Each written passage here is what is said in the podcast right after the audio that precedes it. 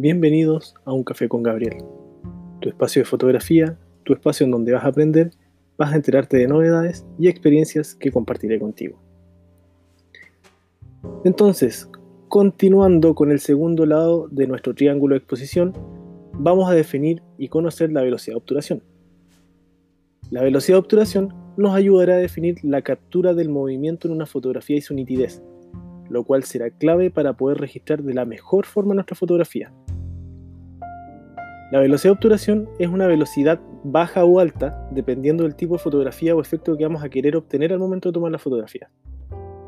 Ya que sabemos estos datos, se entiende la velocidad de obturación como el tiempo expresado en segundos o fracciones de segundo en el que el obturador de nuestra cámara se mantendrá abierto para permitir que pase la luz hacia el sensor y poder retratar nuestra fotografía.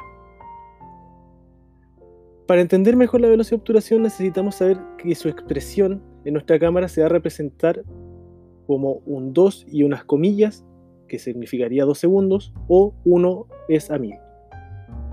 También hay que saber que la distancia entre una velocidad u otra se denomina paso de exposición, un término que seguiremos escuchando a través de las definiciones de nuestros términos fotográficos.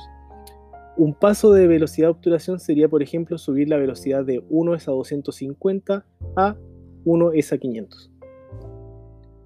Ahora, vamos a entender a qué se refiere una velocidad lenta o una velocidad rápida de obturación. Cuando hablamos de una velocidad rápida, es cuando el obturador de nuestra cámara se abre por un periodo de tiempo muy corto, menos de un segundo, muy rápido. Por ejemplo, en nuestra cámara se ha representado por 1 es a 60.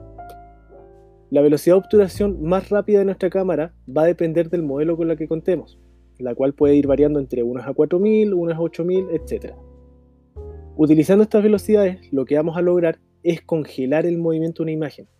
Por ejemplo, es muy utilizada para fotografía de aves o fotografía de deportes, en donde necesitamos que nuestro obturador se mueva muy rápido para que nuestro sujeto salga perfectamente nítido y sin movimientos. Cuando hablamos de una velocidad de obturación baja, es cuando el obturador se aproxima o se mantiene abierto por hasta 30 segundos o más, cuando utilizamos estas velocidades es sagrado utilizar trípode y desactivar el estabilizador de imagen de nuestra cámara o lente, si es que los tuviese. Estos tiempos de exposición los vamos a utilizar, por ejemplo, para realizar fotografía nocturna, en la cual, la cual vamos a poder lograr capturar la Vía Láctea teniendo una configuración idónea para que nuestro sensor capture la mayor cantidad de luz durante el tiempo en el que el sensor se encuentra abierto. O también para realizar un efecto muy llamativo y lindo en el agua que se llama agua de seda. Esto la podemos eh, conseguir con las olas, los ríos o las cascadas, en la cual se va a representar el agua de una forma muy suave y sedosa. ¿Qué sucede si yo quiero hacer una larga exposición de más de 30 segundos? ¿O para qué quisiera yo hacer una exposición de más de ese tiempo? Bueno, las cámaras traen un modo llamado bulb, en el cual nosotros vamos a elegir el tiempo por el cual se va a mantener abierto el obturador un minuto, 10 minutos, 15 minutos, una hora. Por ejemplo, para poder hacer fotografías de Star Trek. Si no las conoces, puedes buscarlo en internet, pero yo te lo voy a explicar de todas formas. Este tipo de fotografía consiste en captar el movimiento de la Tierra respecto a las estrellas en el cielo formando un círculo perfecto, si es que apuntamos por ejemplo hacia el polo sur o hacia el polo norte dependiendo de la, de la parte donde nos encontremos. Esto lo vamos a poder eh, lograr utilizando algunas aplicaciones para nuestro celular que nos van a ayudar a ubicarnos dentro del cielo en la noche. Para este modo de obturación es necesario contar con un disparador remoto, o si nuestra cámara te cuenta con Wi-Fi, disparemos desde el celular, ya que al más mínimo movimiento hará que nuestra foto salga trepidada o borrosa. Ahora, ¿cómo se relaciona la velocidad de obturación con la exposición de una fotografía? Es súper sencillo. Lo primero con lo que se relaciona la velocidad de obturación en la fotografía es la exposición, al igual como sucede con la apertura del diafragma.